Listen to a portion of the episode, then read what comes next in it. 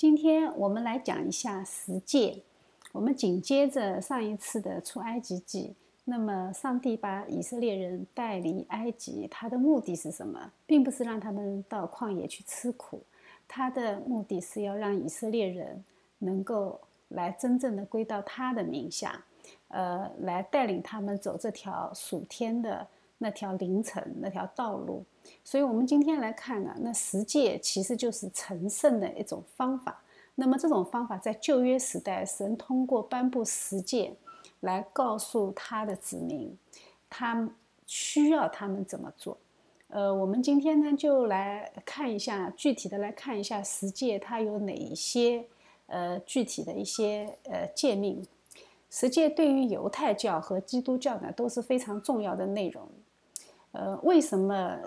救恩的启示要通过十诫来进行彰显，我们今天就来探讨这个问题。在圣经中呢，十诫是通过摩西赐给以色列人的。那当时又没有印刷术，也没有广告牌，也没有电视机，当时的媒介就是两块石板，是神用手指头亲自刻在石板上的内容，就是十诫。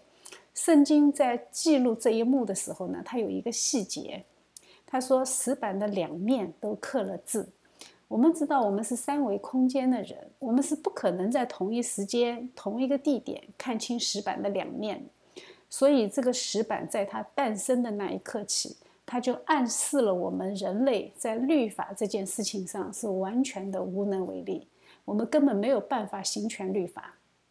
当然，以色列人用他一千年的历史，也向我们证明了这一点。所以，我们今天就来看一看这部神赐的律法和我们人间的律法有什么样的不同。根据考古学家的发现呢，人间最早出现的律法比较完整的是在一九零一年。就在现在的伊朗境内发现了那个《汉谟拉比法典》。我们在初中的时候学世界历史的时候，应该会讲到这一个。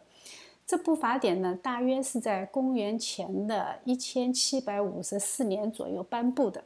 它是刻在一块黑色的玄武岩上。现在呢，是存放在法国巴黎的卢浮宫博物馆内。这部法典的主要内容不是我们今天的重点。我们大致讲一下它的特点。这部法典是很明确的，将人分成三种等级：一种是有公民权的自由民，就是上等人；以及没有公民权的自由民，就是平民。那除此以外呢，还有个奴隶的阶层。那比较搞笑的是，他的奴隶还分三个等级，就是因为你的主人不同，你的奴隶的等级也不同。有王室的奴隶、自由民的奴隶以及平民的奴隶。在法典里呢，他男性和女性的地位是完全不平等的，男性比女性要尊贵。他所崇尚的那个理念呢是平等，就是以牙还牙，以眼还眼，以恩报恩。他是说起来也是挺公义的这么一个法典。那有些人就一定会问了：那既然呃上帝的法典和人间的法典，那么为什么还是人间的法典最早来呢？那上帝为什么不跑第一名呢？那事实上，圣经告诉我们，上帝从来就不跑第一名。因为什么呢？因为喜欢攀比是罪人的特征。呃，人在没有认识上帝的时候啊，又本能的想去取悦谁。就是这样的状态，因为我们是被造物嘛，被造物本能的会为自己去寻找一个主人，那我们就想去取悦谁？那么你靠什么取悦呢？那你否则的话，你想想看，你人你为什么老是比较呢？你如果没有主人的话，你为什么老是比较？你为什么老是要去做给别人看呢？我们人的本能就是想证明给别人看。小时候呢，想证明给老师看，给家长看，给朋友看。大起来工作以后呢，给老板看，然后赚了钱呢，就是秀给别人看。其实人的终极的取悦的对象就应该是取悦造物主。但是人虽然不认识造物主，但是造物主在人身上安放的基因密码是不会改变的。人就是有证明自己的欲望，这是因为你有归属感，你的心里面是有归属感的。就是神创造我们的时候有一个黑洞，这个黑洞只有神才能弥补。你如果不认识神的时候，那么你的归属感是空的，所以你会去寻找一些给你带来安全感的虚假的安全感，比如说金钱。那比如说有些人，呃，特别是女人，她会在爱情里面寻找归属感。说的好听一点叫归属感，我们说的直接一点，说的难听一点，这个叫什么？这个叫奴性。就是你如果不是神的仆人，那你就是金钱的仆人，或者你就是某一个天降伟人的仆人。那圣经告诉我们啊，人生不是一场比赛。你如果是比赛，那就太悲催了。那跑第一不就是死得快吗？人生是一场发现。你要在纷繁复杂的世界中发现神的奥秘，然后抓住神，得到永生，这就是人生的意义。我们今天来看看圣经的启示，看看谁跑在第一名。你要是看过这一些，你就再也不会想去跑第一名。我们看到，在呃，在那个伊甸园里，亚当是第一名，对吧？他是人类的第一名，神仙造了他嘛。但是他吃了善恶树的果子以后呢？于是就开始了我们喜欢比赛的人生。那该隐，该隐是亚当的儿子，是长子，是人类自然繁衍的第一个人。他跑了第一名，对吧？他先生出来的，他是各行各业的祖先，他有着非常辉煌的人类文明。我们圣经里面记载他是这个、那个、那个、这个，都是人类文明的先祖。那结果他是个杀人犯。那把神喜悦的那个弟弟亚伯给杀了，然后才是赛特才来。赛特是求告神的名，所以我们就可以看到属人的先来，属神的后来，对吧？属神的是第二名。我们再看到以斯玛利先来，以斯玛利是谁？以斯玛利是亚伯拉罕那个赎出的儿子和夏甲生的儿子，他是穆斯林的祖先。圣经当时记载说，神预言他的性格会像野驴。他要住在众弟兄的东边，他要攻打他的弟兄，他的弟兄也要攻打他。他是属血气的。那比他小十三岁的以撒后来，以撒呢就性格温顺柔和，一辈子都没有出过应许地。他太太呢也是他爸爸包办婚姻。呃，当他太太二十年不孕不育的时候呢，他也没有出轨，他也没有去纳妾。呃，他反而是横切的祷告，后来神赐给他一对双胞胎，所以我们就可以看到属血气的先来，温顺的后来。那以扫是很体贴肉体的，我们知道以扫是呃以撒的长子，他也是先生下来的那一个。那他体贴肉体，体贴到什么程度呢？我们圣经里面也是看，他是一分钟都不能饿的，那一碗红豆汤就把自己长子的名分给卖了。但是当他弟弟雅各。呃，偷窃了他爸爸对他属世的祝福的时候呢，他就要和他弟弟拼命。那雅各是神拣选的，在圣灵的带领下，一步一步归正，成为神的选民。那以色列就是他的名字，整个以色列的民族就是用雅各的名字来代替的。所以，我们就可以看到，属肉体的先来，属神的后来，就属灵的后来。那我们也可以看到，像摩西象征着律法。呃，耶稣象征着恩典，那我们就会看到整本圣经的记载是律法先来，因为旧约先来嘛。那律法失败以后，恩典再来，所以律法不是说它失败，神的律法是不会失败的，是因为人在行律法的这件事情上失败，所以我们就会知道律法先来，恩典后来。我们人失败以后，神再来修复我们罪人的生命，那么。旧约也是先来的，人就是在人的失败以后才会进入到新约时代。新约时代是神的胜利，所以我们是人的失败在先，神的胜利在后。那我们整本旧约其实就在讲那一棵善恶树，就是人怎样在自自己知道善恶以后，呃，自己给自己定了善恶的标准以后，人按照自己的意思去行以后，自己以为可以像神一样以后，那种悲惨的。无法救赎自己的那种生活状态，这就是整本旧约的内容。那新约就是讲人在旧约时代，在律法时代，他无法行出自己神规定的那种善。在这个之后，那么就是讲神怎样的亲自道成肉身，来救赎我们。信徒如何得到新的生命？那么新约其实就是启示录里的那一棵生命树，就告诉我们：你得着基督，你就能得着永生。那就是启示录里面那棵新呃新耶路撒冷里面的那棵新天新地、新耶路撒冷里面的那一棵生命树。呃，关于这一部分的内容，在你看过完整的圣经以后呢，你会有更多的感悟。我在这里先给大家理一下，大家带着这个概念去看圣经，你会有一个不一样的看见。不过时刻要记住，我们的人生不是一场比赛，而是一场探索，认识真神，从而能正确的认识自己。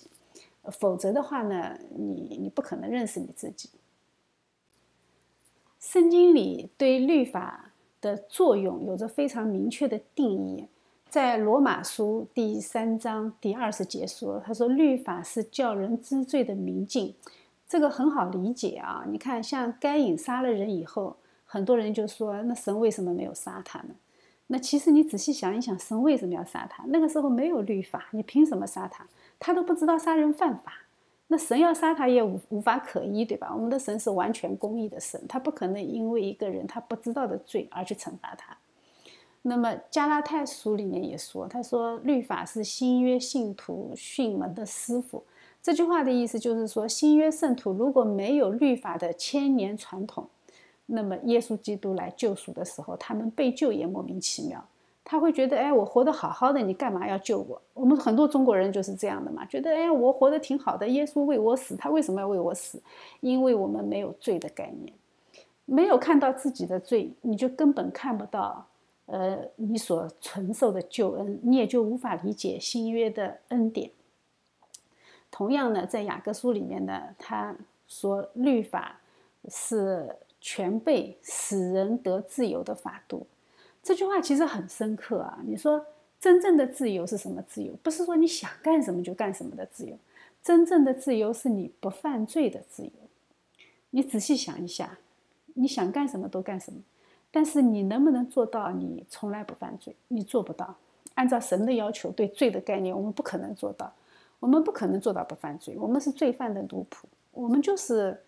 魔鬼的奴仆，我们天然就是爱撒谎的，我们说话有的时候就是不诚实的，我们就是懒惰的，我们就是虚荣的，我们就是伪善的，这些都是罪。你能够做到你你你不犯罪吗？你不可能。所以律法的内容啊，真正的直指内心的内容是会让你崩溃的。上帝呢，通过颁布律法，是向所有的人类以及他们的后代。表明上帝的全然圣洁，以及人应当承担的责任。因为没有律法的话呢，我们不知道我们人有多败坏，我们离神的要求差多远，我们有多少亏欠神的荣耀。因为神，呃，圣经说我们亏缺了神的荣耀，你会觉得我我没有亏欠啊，我好好的。你想想看，圣经说我们是按照神的形象造的，那可见我们整天顶着神的形象干坏事。那就像整天有人冒着我的名在外面坑蒙拐骗一样，那律法就是显明我们亏欠神多少，我们呃到底怎样的辱没了神的名，我们应该怎么做？这个就是律法的作用。我们在看十诫的时候啊，我们要先了解一下律法的几个规则，就是我们在解读律法的时候，我们要知道怎么样来看这个律法。呃，律法它是呃。它是宪法嘛，它条条杠杠，它很简单。但是我们在读它的时候，我们要掌握几个原则。神的律法它有这么几个原则，就是前后统一、内外监管，它没有矛盾的部分。而且它不仅管你的行为，它还管你的内心。呃，我们知道人的律法只管人的事。但是神的律法约束的是人的心，耶和华鉴察人心，这是圣经说的。特别是第十诫，我们可以待会儿来看，它完全和行为无关，它只关心人内心的倾向。十诫的条款呢，在每一条它都是只写了最典型的那一部分，只写了在这一类的最终最严重的，或者是最典型的一类。那但是呢，也同时代表着同类别的相同的对待。比如说，你要孝敬父母，那么同类别的就可以类推到一切的长辈。那你不能说我孝顺自己的父母，但是我对别人家的父母就不好，这个就是属于那种违背了这个神前后统一、内外监管、触类旁通的这么一个规则。那互相守望原则呢，就是说你不仅要自己遵守，还要督促别人遵守，教育子孙遵守。我们可以看到，在以色列人当中，只要有一个人犯罪，那就相当于全体人都犯了罪。别人犯罪你不指出来，你和他同罪。还有一个规则呢，就是叫法版优先。所谓的法版优先，就是按照法版的秩序，就是我们的优先秩序。在条款上呢，要同时顺服。你不能说我很尊重神，但是我可以不尊重父母，这个不对。就是你也不能在杀人的时候，在定你罪的时候，你说可是我很爱神啊，我很爱父母啊。呃，神的律法，你犯了一条罪，就等于犯了全部的罪。还有一个呢，叫正反对应原则，就是指当一个罪被禁止的时候，那么它相关的义务就要承担。那律法的反面就是神的要求，也是我们的目标。律法规定的是人的下限，但是神对人的要求是上限。这个就是人间律法和神的律法之间最大的区别。比如说，你不可杀人，这个是很典型的、很简单的一句话，对吧？但是不可杀人的反面是对生命的尊重和爱护，这个就是我们的神对我们的要求。你要尊重生命，你要爱护生命。那尊重老人的反面，你就是不要去做一切践踏他们尊严的事情。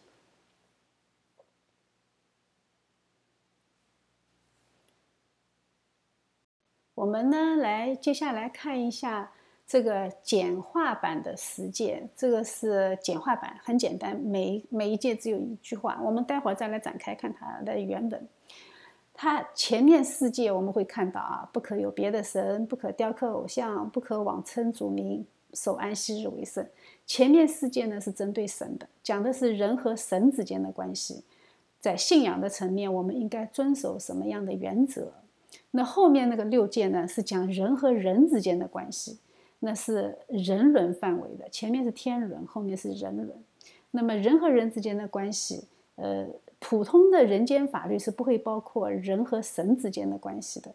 普通人间法只规定人和人之间的关系，并且只规定下限。那这就是十界和普通法之间最大的区别。十界是神赐给人的，所以它首先规定的是神和人之间的关系。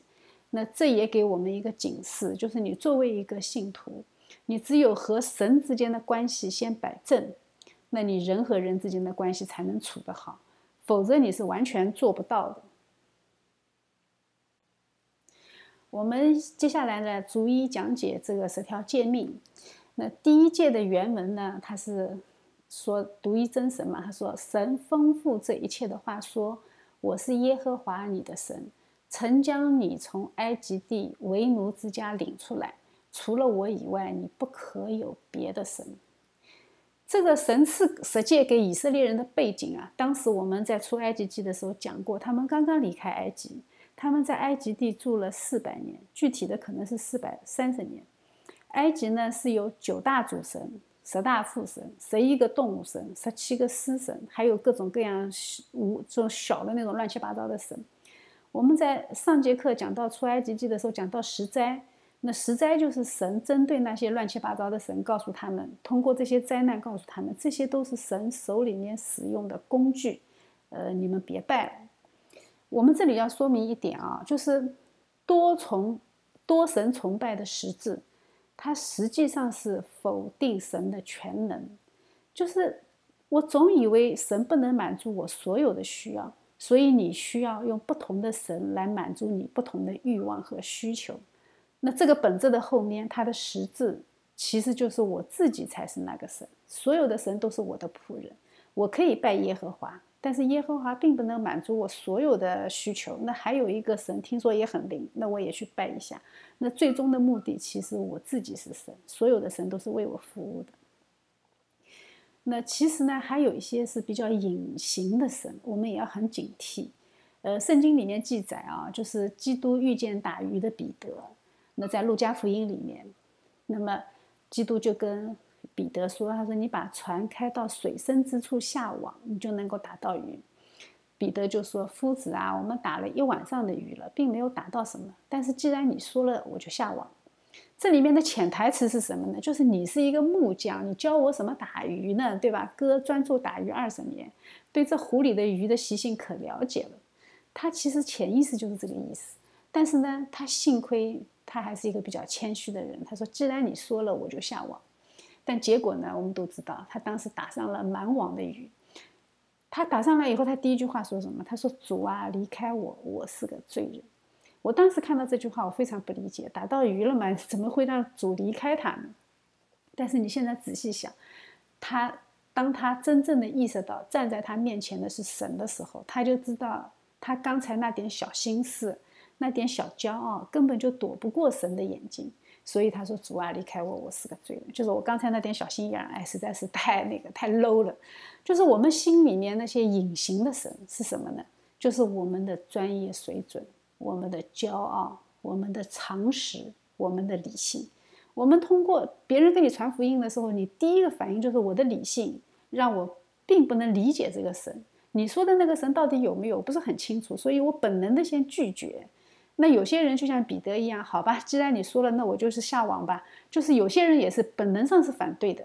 本能上是抵抗的，但是既然你说了，哎呀，那我就信信吧，那我就来听一堂课吧，那我就来仔仔细细的来听你说些啥吧。就是往往就是这样的行为，他会得到救恩。那理解神、认识神，其实是反常识、反理性的，因为神不是我们能够用理性能够来理解的，理性是神赐给我们的工具，是用来管理世界，而不是用来神。呃。不是用来去理解神和认识神。圣经里面说神是一个灵，我们要用心灵和诚实来敬拜他。还有一个非常隐秘的神，就是我们平时经常用这个来替代我们真神，就是所谓的人的伪善。我们现在所谓的尊重多元文化，其实是狡猾的魔鬼打着宽容的外衣，吞噬我们的灵魂。宽容没有错。包容也没有错，但是我们都知道，当初的迦南人是怎么样用多元文化摧毁了以色列人，导致他们最后被神赶出应许地。文化是可以多元的，但是信仰不能多元，这就是。魔鬼的诡计，魔鬼总是打着很漂亮的口号，最后他要勾引你的是让你信仰多元。那信仰多元，你就违背了第一诫，不能有其他神，对不对？所以，我们现在所谓的多元文化，那都是口号，他干的实质都是摧毁、毁灭基督信仰。那当然了，我们不能去消灭他们，相反，我们要爱他们，他们是我们爱的对象。呃，这个是神的诫命。但是我们不能随从他们的神，相反，我们要向他们传福音，将福音传给他们，因为这是最终极的爱。你你爱一个人，你最最高的表现就是将福音给他，因为他得到的是这个世界上永远也不可能给他的东西，那就是永生。所以我们要警惕多元文化。多元文化它虽然是打着宽容的旗旗号，但是最终它会吞噬我们基督徒的生命。呃，总而言之呢，在认识真神这个人类的终极命题上，神拒绝我们使用想象力，他直接用启示性的语言宣告了他的存在。他不辩论，不解释，不假设，不商量，不探讨，不回避，他是带着权柄的表达。不可雕刻偶像，这个其实很好理解啊，就是不要用什么具体的东西来代表神，哪怕你把这个东西叫做耶和华，这是神非常明确的信息。以色列人在出埃及的时候，摩西上山顶去领十诫，百姓在山下就筑了一个金牛犊，他们就拜这个金牛犊。他说的也很好听，他说这个金牛犊就是带我们出埃及的那个耶和华神。结果，嗯，神大怒嘛，后果很严重。就是神启示他自己的时候，我们记得啊，他使用的是一个终极递归的形式，就是 I am who I am。就是因为在这个世界上没有什么可以定义神。我们当时在讲这句话的时候，我们详细的讲过，他主语他没有办法去找宾语，他只能用他自己来自我定义。他没有什么可以去定义神，这个很正常，这个超出我们的理性可以理解的范围。所有的这个世界上的东西都是受造物，我们所看得到的东西，所以神就用这种终极递归的方式启示他自己。我们递归，我们上节课其实仔细讲过的啊，当时成功的将某个童子催眠了。递归其实是一个很有意思的概念，我们以后有空再慢慢讲。那个神在追讨人的罪的时候啊，我们看他有一句话，他说：“不可跪拜那些像，也不能侍奉他，因为我耶和华你的神是祭邪的神，恨我的，我必追讨他的罪，自自父及子，直到三四代；爱我的，守我诫命的，我必向他们发慈爱，直到千代。”呃，当时。我们看到这里的时候呢，就有人解经家啊，或者有人就这么说：说你看神的恩典是一到到千代的，那神的惩罚呢是只有三十代，就说明神的恩典比他的惩罚要大。但是我们呢，后来看了圣经以后呢，我觉得也也未必是这么解释啊。当然，神的恩典很浩大，这个是毫无疑问的。但是呢，我觉得。我我的理解，因为我看到在圣经里面那些得罪神的人，他都没有活过，他他整个家族就没有好过三四代，到第四代就灭亡了。所以说，你真的得罪神的人啊，他整个家族到第四代就没有了。那你讨神喜悦的、神喜爱的，他就可以一直保守你直到千代。所以我的理解啊，就是。呃，直到三四代也差不多了，因为既然你都已经惹了神的愤怒了，那能够活下三四代也基本上是神的恩典。我们知道，那个神是唯一可以用无限递归这个方式来启示他自己。我们人如果用这个方式，就会陷入一个无限嵌套的魔咒中。那其实看看我们现在的人生，难道不是无限嵌套吗？就像两个面对面放着的镜子，里面就像里面的那景象啊，就像俄罗斯套娃那样，一层套一层，一层套一层。我们以为解决了一个问题，结果新的问题又出来了；我们以为灾难已经过去了，结果新的灾难又来了；我们以为科技进步了，社会发展了，结果发现出现过的问题以前都出现过。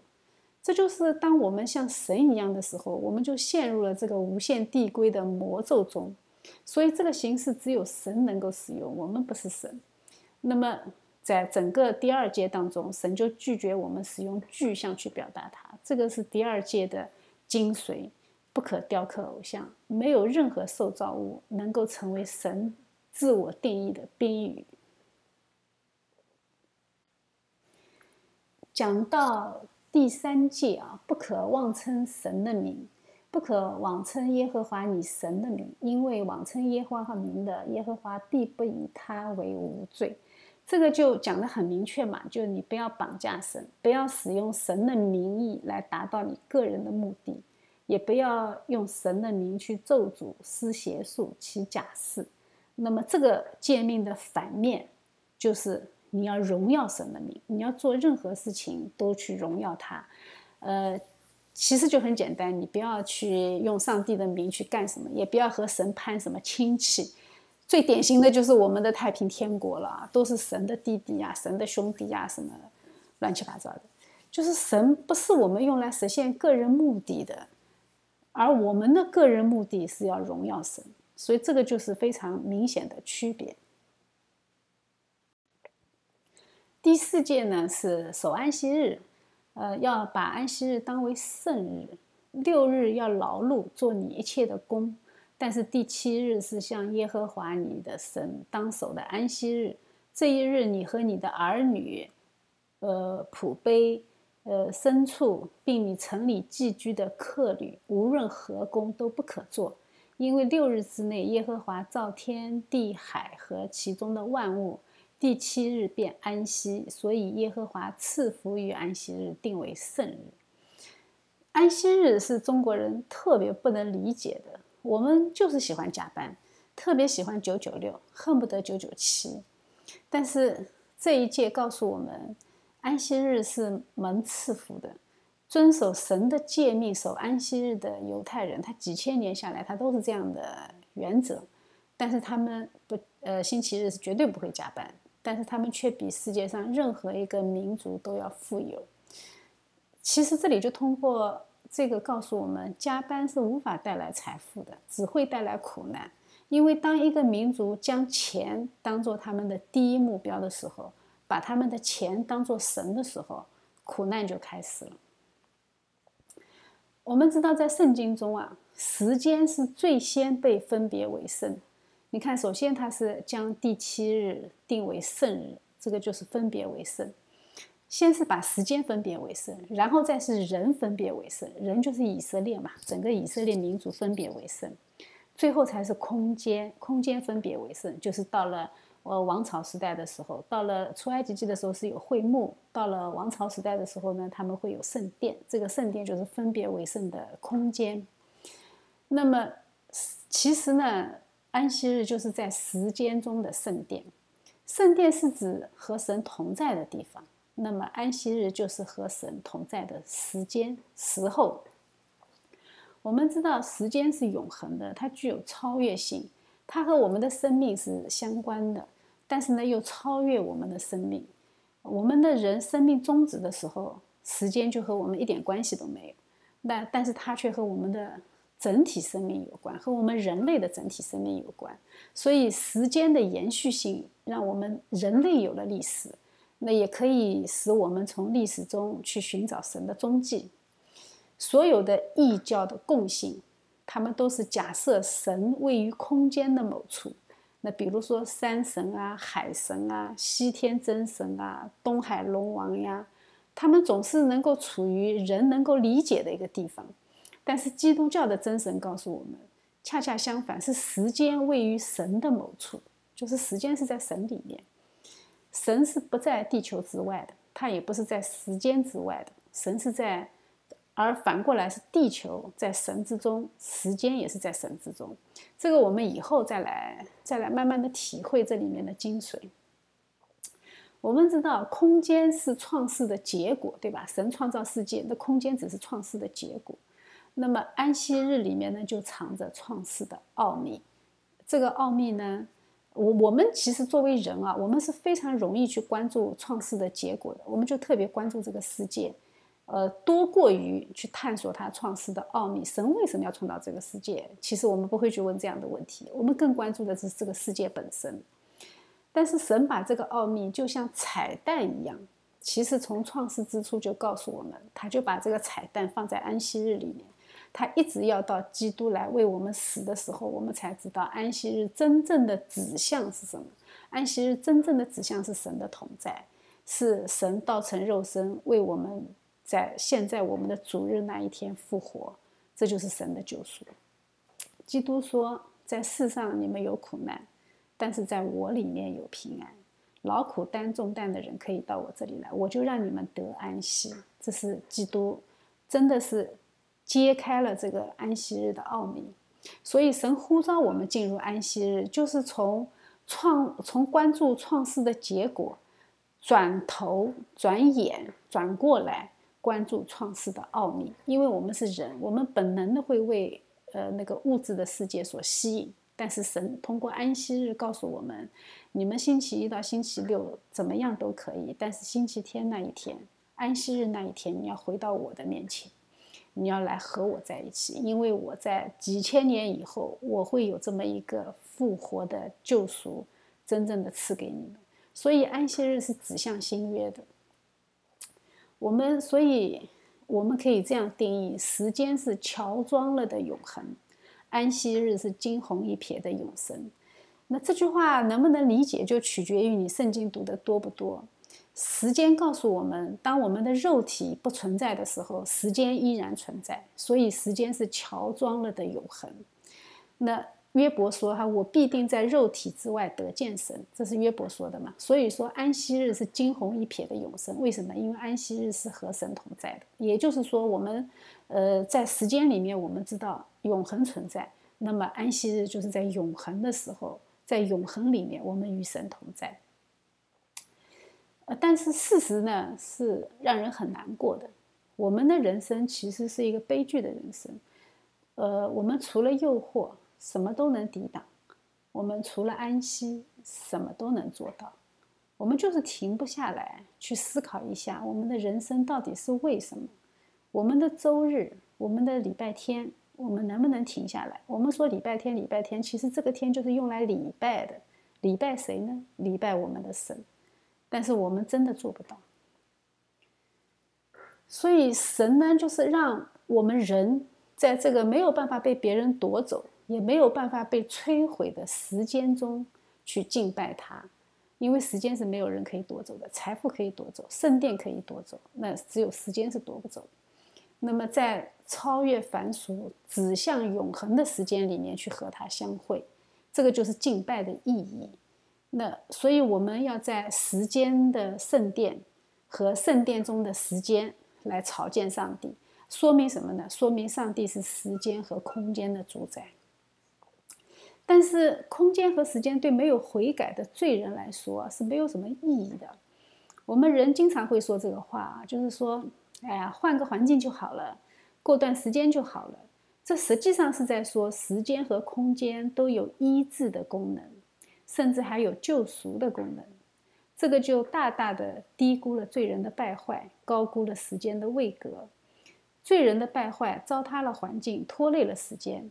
你说过一段时间就好了，这倒未必啊，不一定。但是时间到了就死了，这是一定的。就死在最终的人们，时间对他是毫无意义的。活着没有方向，劳苦不得安息，在时间中流亡，最后在时间中灭亡，也不知道空间的意义，以自我为中心，举目所及不是旷野就是埃及，就是看不见橄榄山，看不到十字架。这个是我们。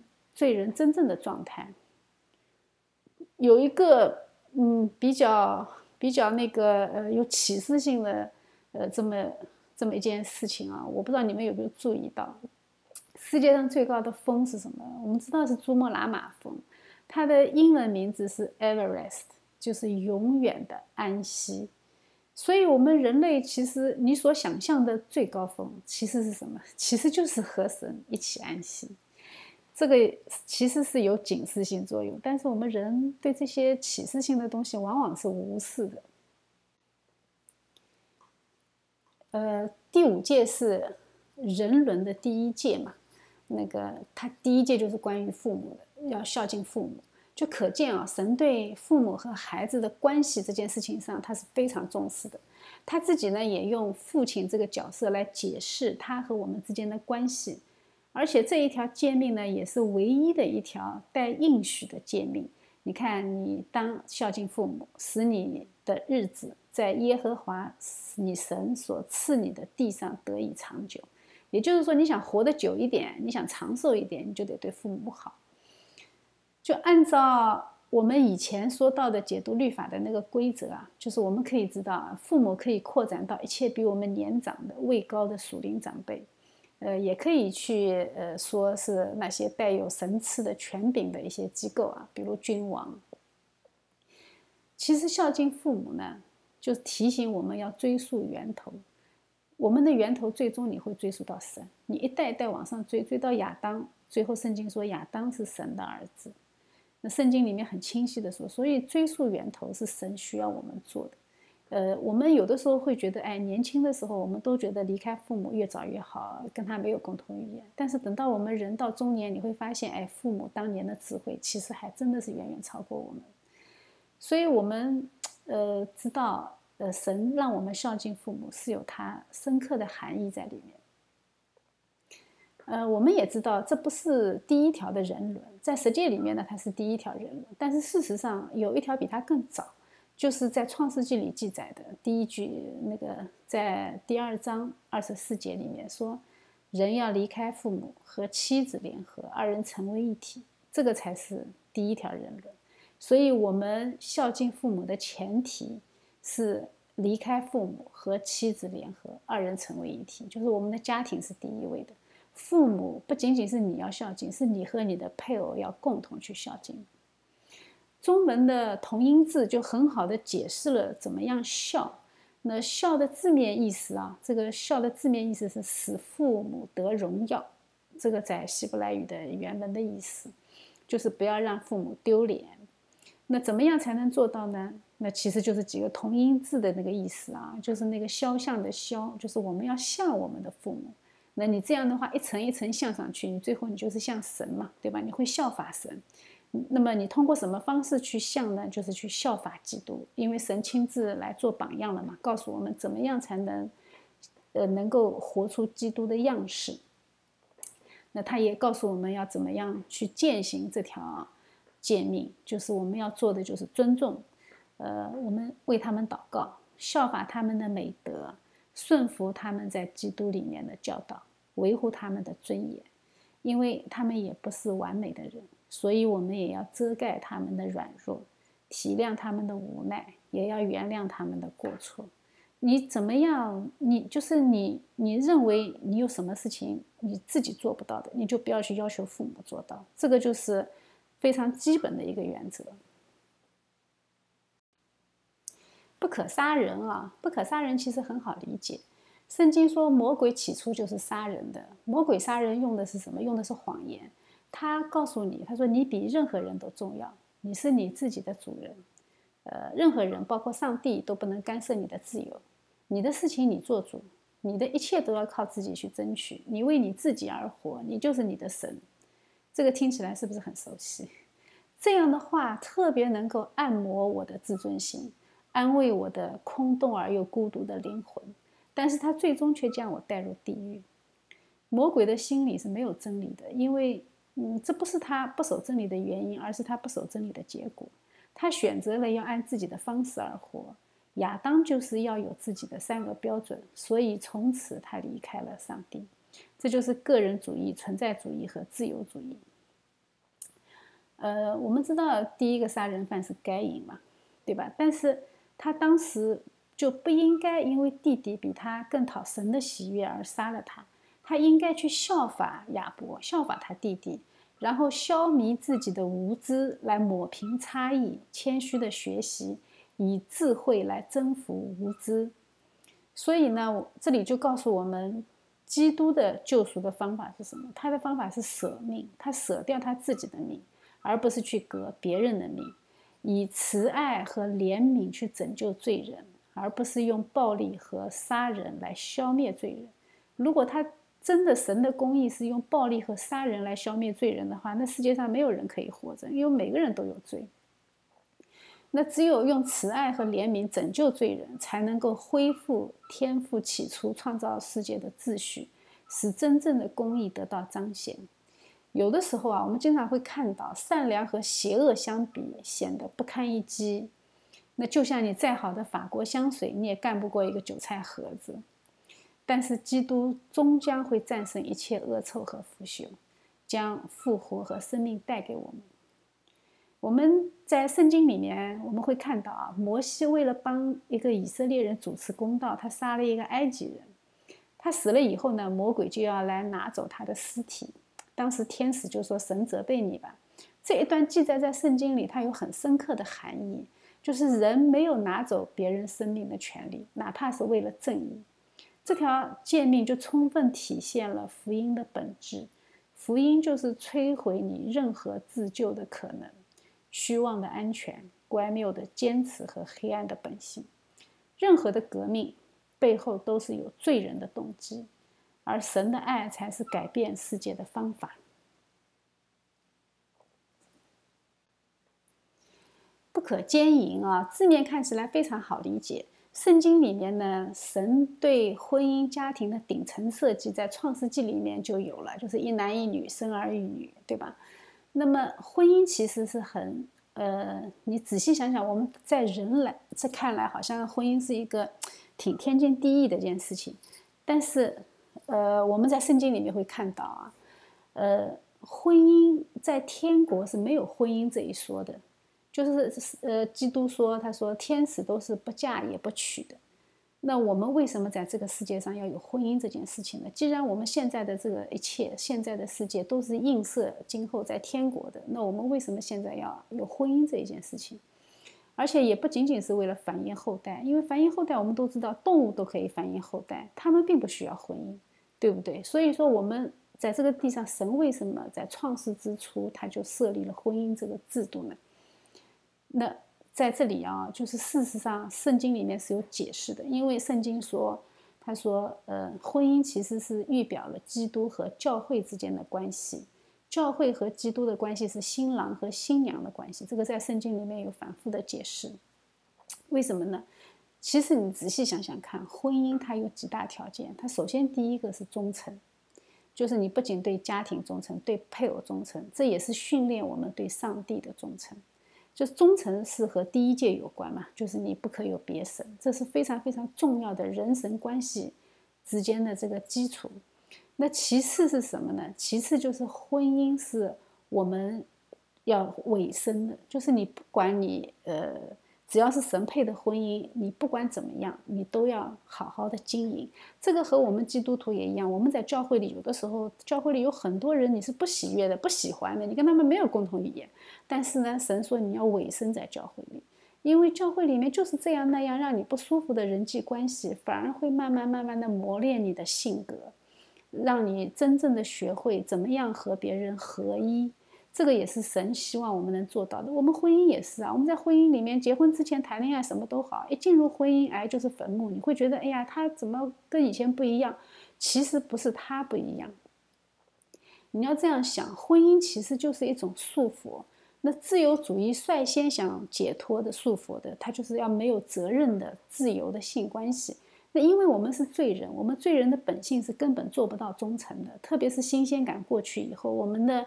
呃，情欲的爱消失以后，我们是无法做到对婚姻绝对的忠诚，除非你条件不允许。你如果说能够自由的去谈恋爱，你你很容易就精神出轨。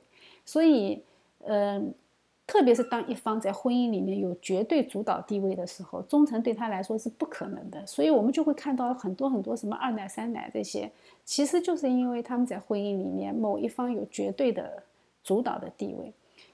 而且在婚姻是所有人际关系中最不平等，每个人都觉得自己付出很多，对方给予的很少，听起来好像都在做亏本生意，但是最后也不知道谁赚了。你两夫妻如果吵架的时候，你听这个人说：“哎呀，我怎么怎么付出，怎么怎么怎么，他怎么怎么不好。”你去听对方说，他也是说我付出很多，对方不好。所以婚姻是一个很奇怪的一种情感。那么其实我们知道啊，呃。我们当那个第一次说，哎呀，那个神启示婚姻的时候，是启示基督和教会之间的关系。我们人是很难接受的，人觉得，哎呀，这跟我有关的事情，我居然不是事件的中心。这个就是很好的训练我们，培养我们神本主义的视角。你要从神的角度，从圣经的角度去解读这件事情。当你真的认为你的婚姻是天作之合的时候。那你对待婚姻的态度，你才会是敬畏婚姻、经营婚姻，也会敬重你的配偶。如果仅仅是男大当婚的话，那么当你条件允许的时候，你有个二奶、三奶就很正常。所以，我们就会知道啊，我们其实神设立婚姻，其实是有非常深刻的含义的。你想想看，你在婚姻里面，你会看到最丑恶的自己。我们在人前会很好的隐藏我们的恶习。我们呃呃会会会隐藏我们的自私，也会隐藏我们的坏脾气，但是你在配偶面前不是不可能，你藏不住，因为你在家里面二十四小时在一起，你无法躲藏。所以，当你觉得你和配偶在一起的时候，你觉得没有办法相处的时候，你如果你真的离婚，你真的。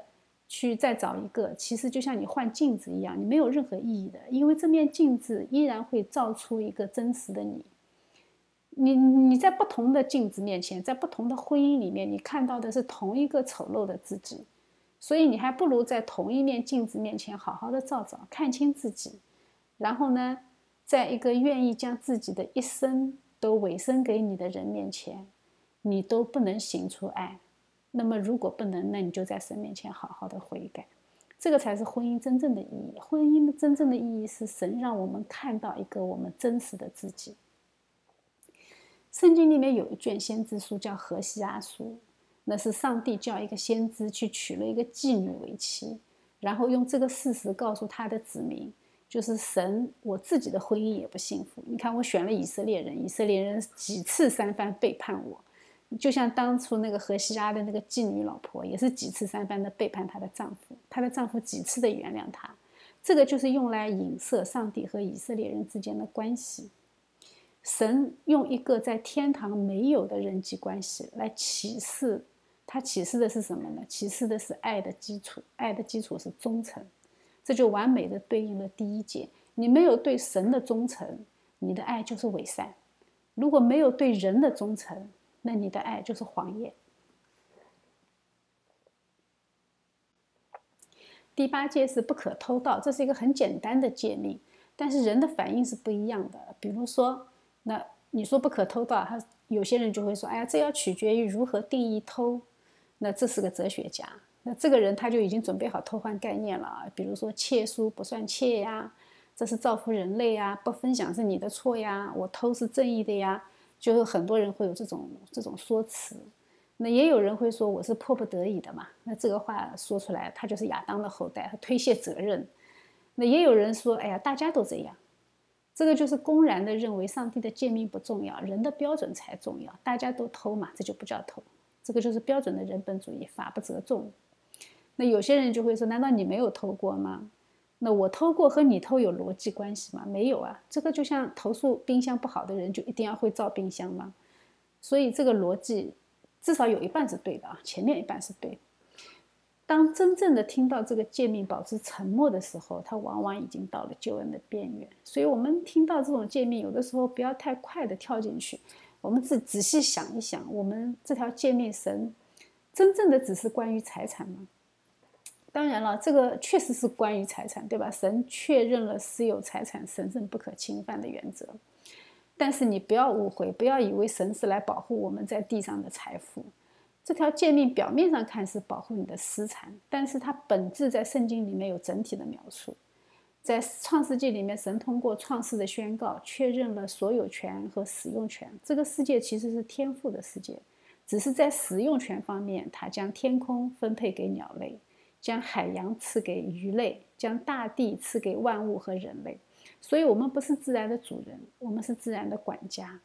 人间的所有权对应的是上帝的所有权，但不等于上帝的所有权。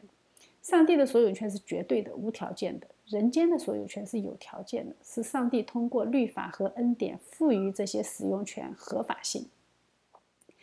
但是呢，呃，自从亚当偷吃了禁果，偷就成为我们罪人基因的一部分，人人都有。你看，从婴儿开始就显现。一方面呢，自己的玩具神圣不可侵犯；另外一方面呢，抢别人的玩具就毫不手软。大人也不觉得这有什么问题，就可见我们的罪很深，已经到了熟视无睹的地步。但是上帝不是这么说的，上帝禁止我们将财富当做幸福感的来源，因为那不是。上帝总是通过诫命告诉我们真理。但是在我们没有真正认识真神的时候，财富就是我们幸福的来源。你完全会，你会完全无视啊，生不带来，死不带去的这条铁律。神的警醒是很直接的，他没有说财富不好，他也没有说不要发财，他而是说不要偷盗。就说明什么？说明财富没有属性，如何得到它才是关键。财富不存在好的坏的。所以财神也没并没有说你发财一定好或者一定不好，但是你如何得到它才是关键。就神需要我们做一个知足的管家、殷勤的仆人、慷慨的朋友，这才是神喜悦的。那赚钱是神给你的能力，但是慷慨是彰显神的爱。你不要做金钱的奴隶，你才能够做金做神的仆人，否则的话你就没有办法。那这里说个题外话啊。加州的民主党议会通过了盗窃九百五十美金以下是合法的，就合法化这个提案。那于是我们就看到有一个报道说，一家商店在开门的一个小时以内，有五十多个人大摇大摆的进来拿走了上万块的货品，警察并且还拒绝受理报案。这个就是赤裸裸的无视圣经的教导，将偷窃合法化。公然的将民众的道德引向神的愤怒，这个是很可怕的一件事情，整个社会会面临失序。不可做假见证，就是不要说谎。那圣经里面记载的第一次说谎，就是撒旦对夏娃说的。那短短的几句话，包含了人间一切的谎言，就是对真理的质疑，对权威的反叛，对标准的模糊，对善意的污蔑，对一切的怀疑。那我们这里也可以触类旁通啊，推论一下，就是应该勇敢的时候你保持沉默，应该沉默的时候你开口乱说，有的时候用逻辑和恶意的偷换概念去曲解别人的话，这些都是在做假证、做假见证之类的。那基督告诉我们是就是，不是就不是，再多说一句就出于那恶者。所以。但是有的时候出于恶意的诚实也是有罪的，比如圣经里面记载的那个告密的多义啊，以后我们读到那里就会知道，他看起来很诚实，但是最后却导致了八十五个祭司被杀。他的出发点本来就不好的，因为圣经说耶和华鉴察人心，所以出于恶意的假冒的诚实，他目的是害人，这神也是不喜悦的。第十诫。呃，不可偷，呃，不可贪恋，呃，不可贪恋人的房屋，不可贪恋人的妻子、奴婢、牛驴，并他一切所有的。呃，这个是整个律法的亮点，呃，区别人间一切律法的精髓。人间的律法都是指向人的行为，只要神的，只有神的律法是指向人的内心。神让我们警惕自己不知足的心和不正确的欲望。贪恋这个词原文是渴望，那听起来是不是好听很多？渴望本身不是问题，问题是什么？问题是别人的。这条诫命呢，就回应了前面的几诫。比如说，你贪恋别人的妻子，你就是奸淫；你贪恋别人的财产，就是偷盗；那贪恋别人的成就而跟着拜他的神，那就是拜偶像；那贪恋别人得到的正义，你就是做假见证。我们这里就可以看出来啊，福音不是麻药，让人在宗教中麻醉自己，找到片刻的安宁。福音是一场手术，它割去我们心中罪的部分，在基督里重生，过洁净的生活，预备得到永生的生命。这个才是呃整个律法的精髓，就是神直接指向你的内心。我们。再来总结的看一下啊，看看实价和实界之间的关系。我们为什么要把实界先拿出来讲呢？因为你没有实界，你根本就没有办法理解实价，根本就没有办法理解基督为什么要死在十字架上。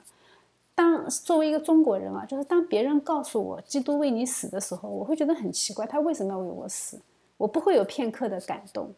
那但是你要这样想，当以色列人在最终挣扎了上千年，并且全然失败的时候，当耶稣基督来的时候，他那种被救赎的心，就是那种就是我们现在的信徒根本无法体会的。但是在圣灵的感动下，我们能同感一灵，我们才能够体会到基督的心。道德和文化是不能够真正的救赎人，总是试图自救，总是试图在自己身上找到一些值得拯救的道理，想在福音之外寻找救赎。所以我们会向佛教去求，向道教去求，向内心去求，甚至向婚姻去求，向金钱去求。但是我们往往不肯在真神面前低下头，这个是我们罪人的常态。在中国的文化和传统中，价值判断的依据从来就不是什么对错。而是成败，所以我们的文化中从来就没有什么救赎。其实我们看啊，十十诫它指出的是什么？它是定你的罪。你没有这个律法，你根本就不知道你犯了什么罪，你也不知道你离神的要求差的有多远。你会觉得我挺好的，我做人都是个人按自己的意思行嘛，就是我的标准是最重要的。十诫就告诉你神的标准是什么，然后你对照十诫，你才会知道你根本做不到。所以十十诫是定你的罪。然后呢，实价是赎你的罪，就是你做不到的事情，基督来帮你做到。你需要的是跟随他。实践是指出你的问题，实价是指出你就是问题，因为你是人，你做不到。然后实践解决你的问题，然后实价是解决有问题的你。所以没有实践，你根本就没有办法明白实价。实际是让你死，因为你每一条你都做不到，而且每一条罪都可以让你死在过犯中，你得不到救赎，得不到永生。但是实际是赐给你生命，让你跟着耶稣基督把他的生命赐给你。所以，我们中国人如果不谈实践，你一下子就跳在福音里面，跳在新约里面，你就会把无价的福音变成廉价的福音。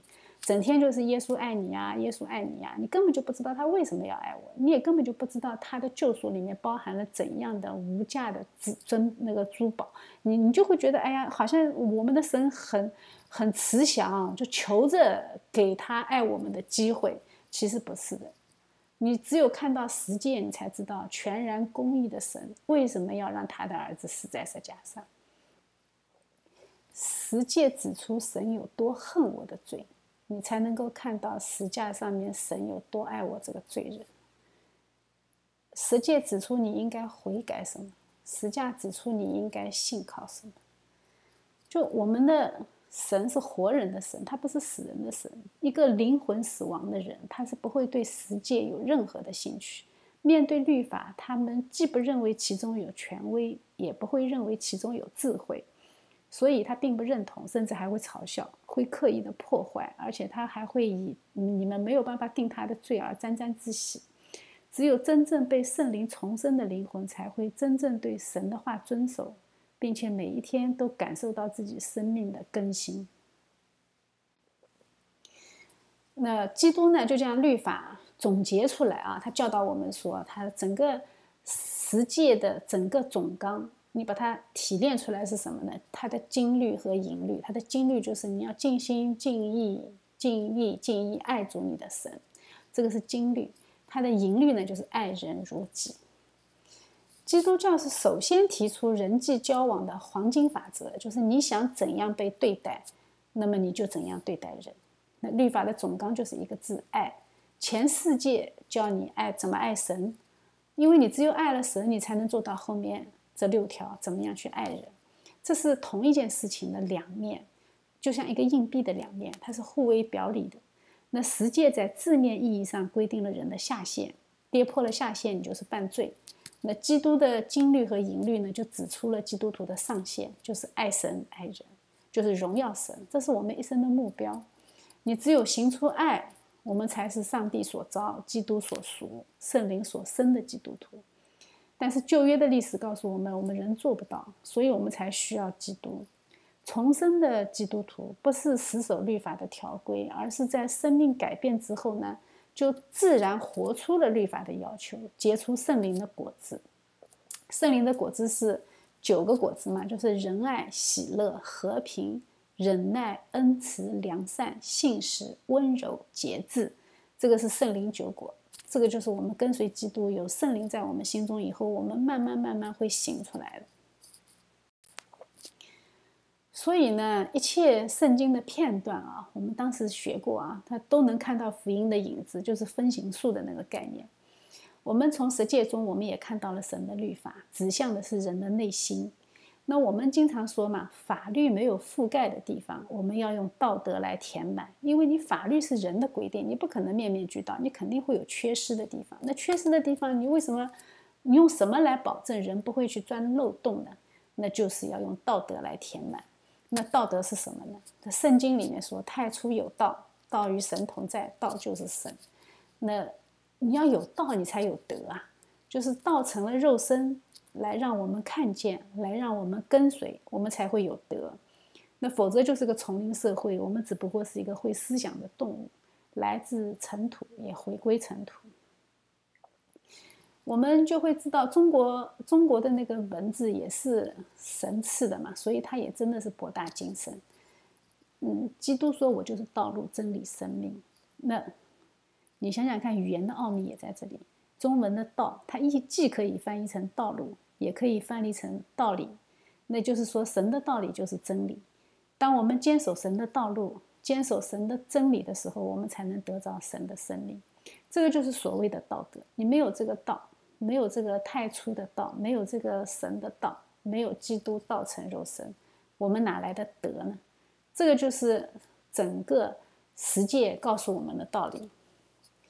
呃，今天实际可能内容会相对来说比较枯燥啊，希望大家没有被我说睡着。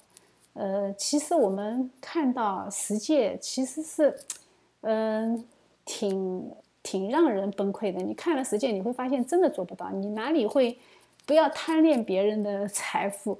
我老想着中奖了，对不对？那中奖是零和游戏嘛，那不就是贪恋别人的财富吗？所以有的时候你看过实践，你看到你才能理解为什么以色列人他整个长达千年的历史都是失败的，然后你才会知道啊，我们为什么做不到神的要求，我们为什么会需要耶稣基督，这个才是我们真正需要通过实践来了解的。